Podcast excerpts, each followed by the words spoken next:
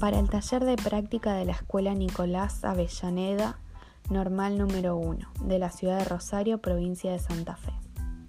Trataremos sobre el conversatorio del día 16 de octubre del 2020.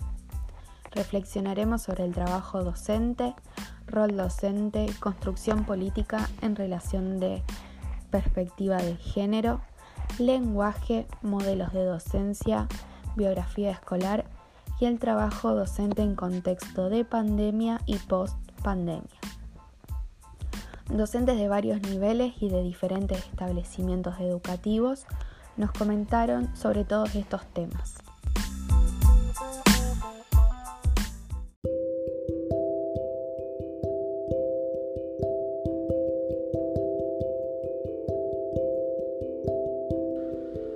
Alejandra Román es docente del primer ciclo. Da clases de literatura en la Escuela Julio Bello, 154 en el barrio Estación del Gaucho. Hace dos años tiene el segundo ciclo, situada en la zona rural Barrio Hume, a 30 minutos del centro, en una zona de quintas y de una villa llamada La Cariñosa y de dos barrios, Bella Vista y Tío Rolo. Al establecimiento educativo asisten niñas en situación de extrema pobreza, que en estos momentos de mucha desocupación se agudiza con la pandemia. Y aunque algunas familias han abierto algunos comedores con la poca ayuda del gobierno, algunas maestras colaboran con mercadería. Estas tienen una mirada de construcción política sobre lo que las docentes hacen en la escuela. Nos comentaba Alejandra que tienen en cuenta la educación en estos momentos. Antes se decía educación en contexto, porque ella ve a la educación en ese sentido, en la cultura del cuidado, como se cuida al niño, como ellos, a través de la enseñanza, no solamente enseñan contenidos, sino que también están cuidando a ese niño de la realidad que les toca vivir, porque muchas veces el chique va angustiado de su casa, entonces ven la manera de cuidarlo. Para muchos chiques, la escuela es la única posibilidad para ser feliz.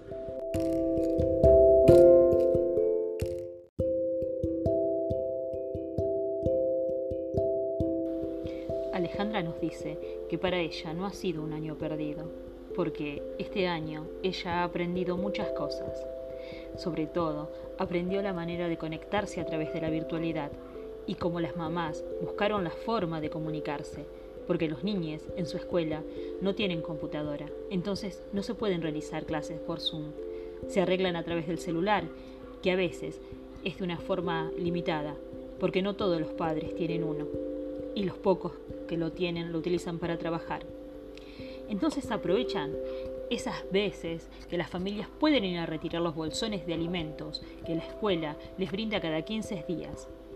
Ahí ella le brinda a sus alumnos alguna tarea escrita y también aprovechan que la nación les envían cuadernillos. Así estos pueden acceder a tener textos porque con el comienzo de la pandemia se le dificultaba el envío de videos y audios. Nos comentaba que le enviaba fotos de las tareas, pero que todo eso era un poco inaccesible. Nada se comparaba con el texto en mano, que es mucho más fácil. Aparte tienen otro problema, que los niños que ya estaban en segundo grado y que ahora están en tercero que con solo tres semanas de clase que tuvieron este año presentan más dificultades de lectoescritura. Entonces, nos comentaba que esto ha sido un gran inconveniente para ella porque debieron tratar de encontrar la posibilidad de acceder hacia esos niños de una manera individualizada a través de WhatsApp, pero que algunos padres, algunas familias no tenían datos para poder acceder.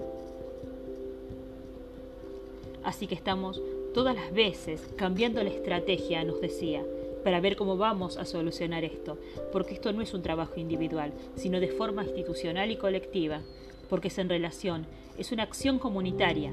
La escuela no puede estar exenta de la vida de la comunidad. Y entonces trabajamos también con el centro de salud, que este ahora, cada dos meses, tiene reuniones con nosotros. Así nos informa acerca de los niños que tienen problemas de aprendizaje que esto es muy importante. Cuenta con una psicopedagoga en ese centro que nos informa cómo le está yendo a esos niños. sobre la lectoescritura, sino también en general, y ella nos aporta datos que quizás nosotras no tendríamos en cuenta. Y ahora estamos sufriendo que en los barrios se están contagiando muchas familias con COVID, y eso no se veía hace unos meses atrás. Y ahora las familias se comunican por teléfono informándonos esto, porque tenemos un vínculo, un vínculo, el vínculo entre alumno y docente, que es muy importante. Entonces nos comunicamos por este medio, y no solamente a veces para saber cómo están en relación con la tarea, sino también cómo están, cómo le están pasando. Eso nos decía Alejandra, porque a ella les parece que está bien el preguntar, está bien esta relación entre sus alumnos y ella.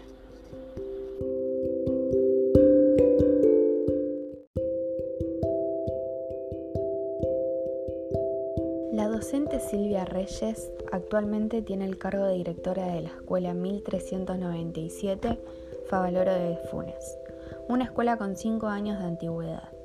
En la escuela no existen los cargos docentes en áreas especiales como por ejemplo inglés y en tecnología.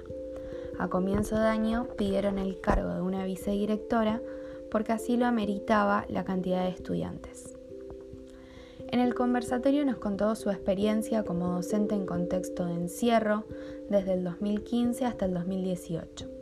Ejerció su profesión en la que anteriormente se llamaba IRAR, que es el Instituto para la Recuperación de Adolescentes, actualmente nombrado Centro de Especialización de Responsabilidad Penal Juvenil, en donde alojan a menores varones de entre 16 y 18 años que se encuentran en conflicto con la ley. Silvia caracteriza esta situación como un choque entre dos instituciones que trabajan juntas en contexto de encierro. Con respecto a la modalidad de cursado, los alumnos ingresaban a las aulas, que eran decoradas por las docentes como aulas de una escuela normal, luego de pasar varias puertas. En ese trayecto, desde el pabellón en donde se encontraban hasta las aulas, los alumnos iban esposados hasta que el guardia les sacaba las esposas una vez en la puerta del aula frente a la docente. Dentro del aula, los chicos eran un alumno más. Antes de que los alumnos asistieran a clases, existía un proceso previo porque no podían asistir más de cuatro alumnos por salón. Con el correr de los años fueron cambiando varias medidas.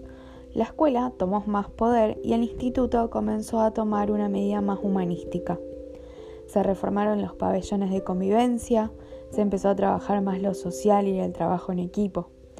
Abrieron talleres para que los chicos se capaciten en carpintería, iba gente a compartir poesías y siempre haciendo hincapié en el objetivo de aprender a convivir. El instituto ha reformado sus instalaciones, creando pabellones más grandes e incorporando heladeras, televisores y una play. Se reforzó la relación con los docentes y a la parte de educación se la distinguió con un cartel que la identificaba como tal. Los docentes se dividían por niveles el primer nivel que correspondía de primer a tercer grado, el segundo nivel que hacía referencia a cuarto y quinto grado y el tercer y último nivel que se dedicaba a sexto y séptimo grado. Un personal del instituto se encarga de la seguridad de los docentes y de los alumnos, haciendo guardia fuera del salón. La puerta era de hierro y se cerraba del lado de afuera. Solo podía abrirla al guardia una vez que lo pida la docente o en condiciones de extremas urgencia. En 2016 se logró que los alumnos hagan el transcurso del pabellón al aula sin esposas. Esto se logró gracias al trabajo y el apoyo de los psicólogos y trabajadores sociales que hacían actividades de socialización con los chicos previamente.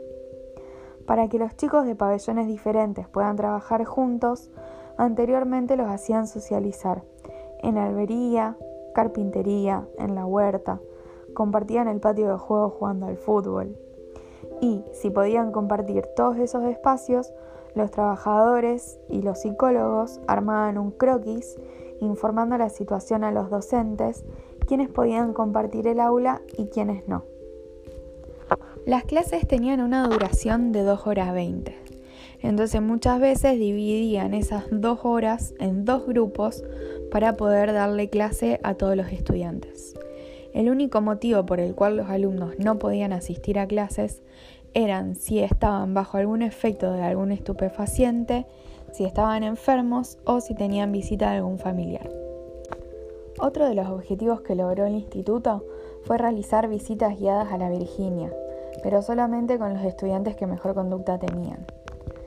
El IRAR también trabajaba en conjunto con una casa socioeducativa de puertas abiertas, en donde los chicos con buena conducta que también se encuentran en contexto de encierro, pero que a la vez nadie los retenía si querían irse. Si el chico no vuelve después de un día o de varias horas, se lo reporta como que se fugó. Si ellos logran entender que, si cumplen con su conducta y las normas del lugar, a los meses son libres.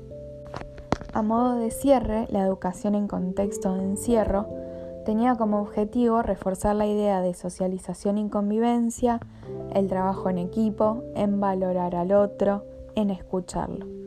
A fin de año se hacía una entrega de diplomas, medallas y con sus respectivos actos escolares, a modo de incentivación o premio por el trabajo o conducta obtenida durante el año. El docente Hernán Riquelme trabaja en el Instituto Beltrán en el taller número 34, especialista de la carrera de profesorado de educación primaria. Director de escuela rural que pasó de ser una escuela radial 367 a escuela 1406. Esta pertenece a la región Quinta. Anteriormente trabajaba en un pueblo al lado de Totoras y se escalafonió en la escuela de Cuarta.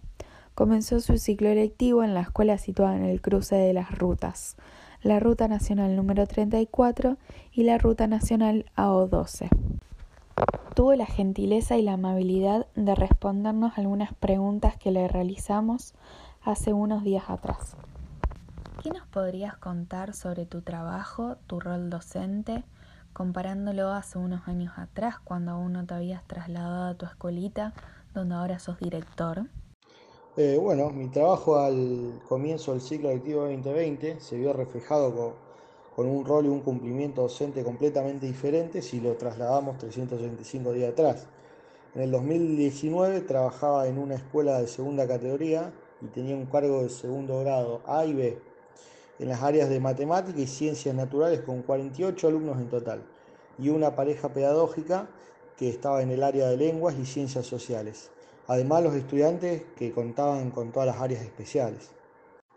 Llegar al CER, que es el Centro Educativo Radial número 367, que hoy es la escuela 1406, y dejando atrás de ser el docente a nivel primario y depender de la dirección de la escuela 237 de Luis Palacio, puedo nombrar muchísimas diferencias, por ejemplo, cumplimentar las 6 horas de reloj en vez de las 4 horas y media, encontrarme con un cargo más docente, dio lugar a que yo me ocupe del primer ciclo y la señora Gabriela del segundo ciclo, mientras que el tiempo restante ocupara todo lo administrativo que conlleva una tarea de director. ¿Qué te llevó a escalafonarte en una escuela rural? ¿Por qué? ¿Para qué? ¿Con cuáles objetivos? ¿Y era lo que vos esperabas? Como expresé en el conversatorio, mis experiencias en los años 2018 y 2019 de reemplazante en escuelas rurales me incentivó en querer cambiar de escuela especialmente teniendo en cuenta la diferencia entre personal docente y alumnado, Trabajar en escuelas diurnas y siendo el único docente de género hombre, siempre se me hizo más difícil las relaciones interpersonales en establecimiento educativo con gran magnitud. Mi mayor objetivo en cambiar la realidad es poder trabajar de manera más autónoma y con ideas, proyectos propios y no propuestas obligatorias. La verdad que no esperaba tanto reconocimiento y acompañamiento de la población. La población estudiantil creció muchísimo y mi gran objetivo es que los habitantes del paraje eh, viviesen y valoren a la escuela como única institución pública del lugar. ¿Cómo lograste organizar tu trabajo docente dependiendo de la cantidad de matrículas en el nivel primario e inicial y estando vos solo a cargo? En los poquitos días de presencialidad, los dos primeros fueron un desafío importantísimo, ya que poder asistir a los siete grados juntos no me fue tan fácil.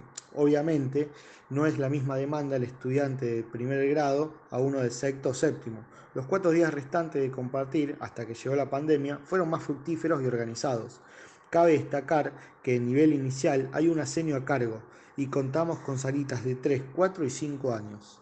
¿Nos podrías hablar acerca de tu tradición o enfoque en el cual te sentís que desarrollás al estar al frente del grado? Si me refiero a las tradiciones propias de una escuela pública, me encontré con varias. Por ejemplo, no todos usaban guardapolvo blanco, la escuela no contaba con un cartel identificatorio, tampoco un timbre o campana, dando una obligación a cumplir. Las metodologías propuestas siempre parten de lo lúdico y la participación oral, sin olvidar, por supuesto, los conocimientos propios.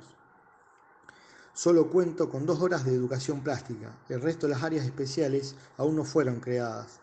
Con estas señas trabajamos la creatividad y lo irracional transmitiendo con el arte. El proceso de enseñanza-aprendizaje aún desde la virtualidad. Mi propósito es mantener el vínculo que se cumpla la triada docente-alumno-familia. ¿Qué proyectos prevés o tenés pensado llevar adelante en un futuro como director ante la situación planteada que el 70% del segundo ciclo de los alumnos no se encuentran alfabetizados? Esta realidad me preocupa y me toca muy de cerca. Lamentablemente, en esta virtualidad, todos son promovidos y hay un alumno que termina sin escolaridad primaria, sin estar alfabetizado y con 15 años. Es muy difícil definir, proyectar o implementar metodologías para estos niños y niñas, cuando no tienen acompañamiento de las familias o menos el acceso a la virtualidad. Creo que la única solución es volver a las aulas y que lleven consigo la construcción, el vínculo y las enseñanzas compartidas. ¿Qué consejos nos darías a quienes nos encontramos en el comienzo de esta formación docente? Tengo la suerte de trabajar en los tres niveles educativos, primario, secundario y terciario, y obviamente tener diferentes miradas sobre la educación. Si me refiero exclusivamente al nivel terciario, que es donde ustedes se encuentran inmersas, hoy les diría que esta carrera es bellísima y muy fructífera, si la estudian con vocación, obviamente, y que esta profesión se van a encontrar con un mundo totalmente diferente a lo que enseña la teoría de las distintas cátedras. Hoy no hay grupos homogéneos, todo lo contrario, heterogéneos, y si tomamos grupos, en grupo ideal de 20 alumnos, cada uno trae una mochila con una realidad diferente en lo familiar, emotivo, económico, etc. Debe prepararse para atender a la diversidad y más con los niños con necesidades educativas especiales. El Estado está casi ausente para darles una mano con estos niños y niñas. Las expectativas de logro, que siempre son a largo plazo, son vivenciados y concluidos con tu labor diaria. ¿Qué es lo que te impulsó a ser docente? Siempre tuve el don de enseñar. Esto empezó en mi adolescencia, cuando me desempeñaba como instructor de minibásquet y años posteriores como catequista de la parroquia de un pueblo. A los 23 años, en el año 2000, tan significativo para los argentinos y argentinas, tomé mi bolso y me instalé en Rosario en un instituto privado católico que hoy ya no existe. Al principio tuve mis temores por los maestros hombres porque no se veían en aquella época en las escuelas pero una vez con el título en mano salí al terreno educativo, siempre con la mejor vocación y compromiso, sabiendo que los profesorados no te preparan como se debe para enfrentar los aciertos y obstáculos que debemos enfrentar en las aulas. Por eso es tan importante perfeccionarse y querer capacitarse día tras día, porque si nos quedamos con lo aprendido en la carrera, no llegamos a buen puerto. ¿Cómo lográs una buena integración entre los educandos y las diferentes realidades? Como por ejemplo los problemas socioeconómicos, inconvenientes de aprendizaje y alfabetización, necesidades educativas especiales, entre otras. Este 2020 me tocó vivenciar realidades de mis estudiantes muy profundas y vulnerables. La integro realizando colectas de ropa, alimentos y demás mercaderías urgentes. Golpeo y abro cualquier puerta para sobrellevarlas. Y lo mejor es no perder el vínculo entre docente y alumnos, es decir, que el niño o niña sepa que el profe está. ¿Qué sentimientos tenés como docente y ahora director de una escuela que, por primera vez, se la denomina escuela independiente y ahora en situación en pandemia? Muchos por ahí no aceptarían un trabajo en ese lugar y encima en situación de pandemia. Siento orgullo, pero no por ser director, sino porque la escuela crece día a día y tener el reconocimiento de las familias por querer a la institución que asiste su hijo o hija siga creciendo.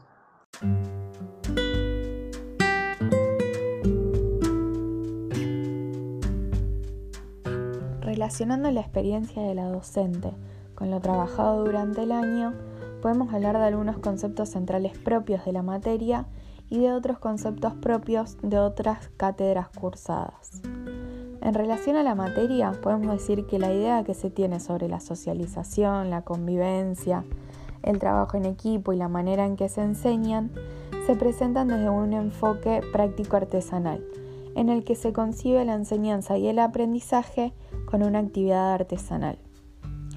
Los chicos aprenden los conceptos de convivencia, socialización y trabajo en equipo a partir de compartir espacios comunes, de trabajar en la huerta, en carpintería y demás actividades realizadas en grupo. Por otro lado, la institución tiene un enfoque tradicionalista a la hora de realizar los actos escolares propios de nuestra cultura, como por ejemplo las fechas patrias y los actos de fin de año, la entrega de medallas y diplomas.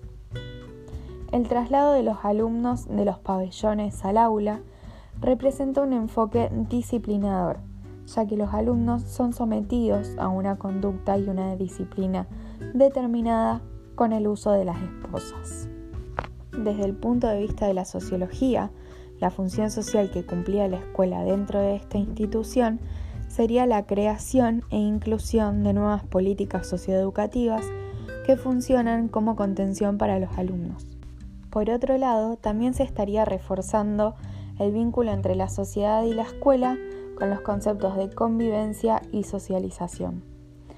Dentro de las problemáticas contemporáneas de la educación primaria, hablamos mucho sobre el fracaso escolar, que institucionalmente lo encuentran relacionado a los contenidos y al grupo docente, mientras que no suele ser así.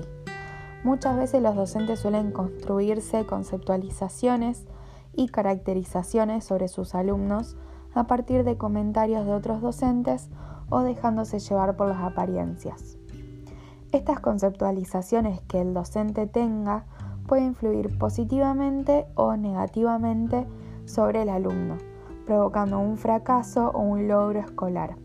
La docente Silvia expresaba en el conversatorio que dentro del aula las mayorías de veces suelen dejar de lado las causas por las que los alumnos están ahí, al menos que ellos quieran hablar sobre el tema.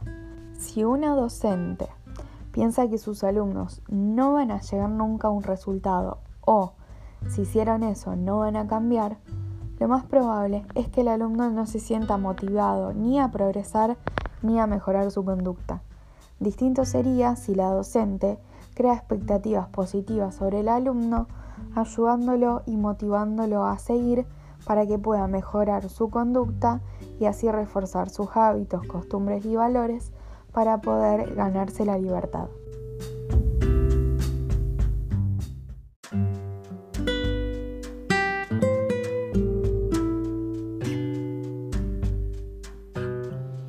Se puede ver de Alejandra su vocación docente, su tradición academicista y enfoque técnico academicista, porque su enseñanza proviene de una currícula desde el Ministerio de Educación y con un enfoque hermenéutico reflexivo que busca la manera de enfrentar las situaciones difíciles de este momento para poder obtener un mejor ambiente y relación en donde las técnicas no sirven. Se aprecia que ella trata de desarrollar su clase desde una perspectiva de igualdad de género y de igualdad como punto de partida, utilizando herramientas pedagógicas para construir un mundo mejor para ellos, planteando la diversidad en tensión con la igualdad, teniendo a la igualdad como un comienzo y un final con derechos iguales, trabajando en conjunto la escuela y la familia su trabajo docente, desde las diversas formas en que trata de llevarle los conocimientos a los educandos a través de los textos que envía el Estado, que junto a la familia, la escuela, son agentes sociabilizadores primarios. Se nota la voluntad de lucha de ella para sacar adelante a sus alumnos, manifestando un deseo para poder comenzar con los efectos y los despojos más intolerables de la lógica, del mercado excluyente, que a pesar de no disponer de los recursos, computadoras, celulares para realizar las clases virtuales, y en este contexto, que estos son fundamentales, y con la pandemia, que se agudiza más el problema socioeconómico de estos alumnos que asisten a establecimientos al que ella da clases, con extrema pobreza, aumento del desempleo, apertura de comedores para alimentar a las familias con poca ayuda estatal, se aprecia el enfoque sociológico dominante, donde el Estado se hace cargo de enviar el material y bolsones de mercadería, sustituyendo el comedor escolar. El enfoque sociológico emergente, porque se destaca el desempeño en ese momento de pandemia de los docentes, que ayudan con mercadería a los comedores creados por las familias de los barrios con poca ayuda del Estado.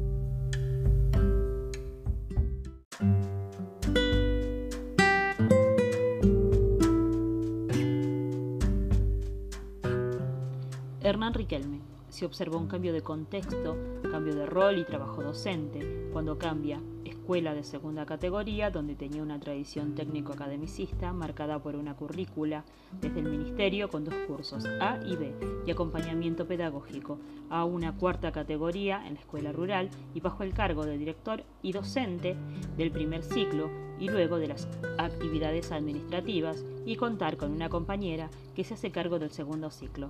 Se puede ver la problemática de género, sexismo, por el hecho de haber sido el único docente hombre en los otros trabajos, en los establecimientos diurnos en el cual tuvo problemática con las relaciones interpersonales.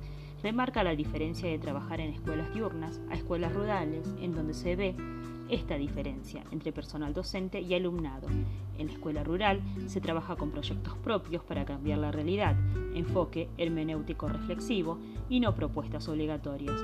Tuvo que implementar el enfoque tradicionalista para implementar ciertas características, uso de guardapolvo blanco, etc., que a la vez marcaría signos igualitarios entre los educandos, a pesar de ser grados integrados y de diferentes edades. También aparece el enfoque artesanal, porque junto a su colega trabajan con el arte, las áreas que no están cubiertas. Como docente, trata de mantener la triada gente, socialización primaria, docente, alumno y familia. Por la situación de pandemia y en las condiciones de virtualidad no accesible en el contexto rural, surge algunos casos de fracaso escolar al tener alumnos ya pasados en la edad escolar que no están alfabetizados. Por trabajar en los tres niveles educativos, primaria, secundaria y terciaria, destaca que ya no hay grupos homogéneos, pero sí heterogéneos con realidades socioeconómicas diferentes. La diversidad en los tres ámbitos está muy marcada y se debe preparar el futuro docente para ello, así como también para la enseñanza a los alumnos con NI, necesidades educativas especiales, donde se ve la ausencia del Estado, realiza colectas de ropa, mercaderías, etc. El docente toma esta sociología emergente para cumplimentar el objetivo de ayudar.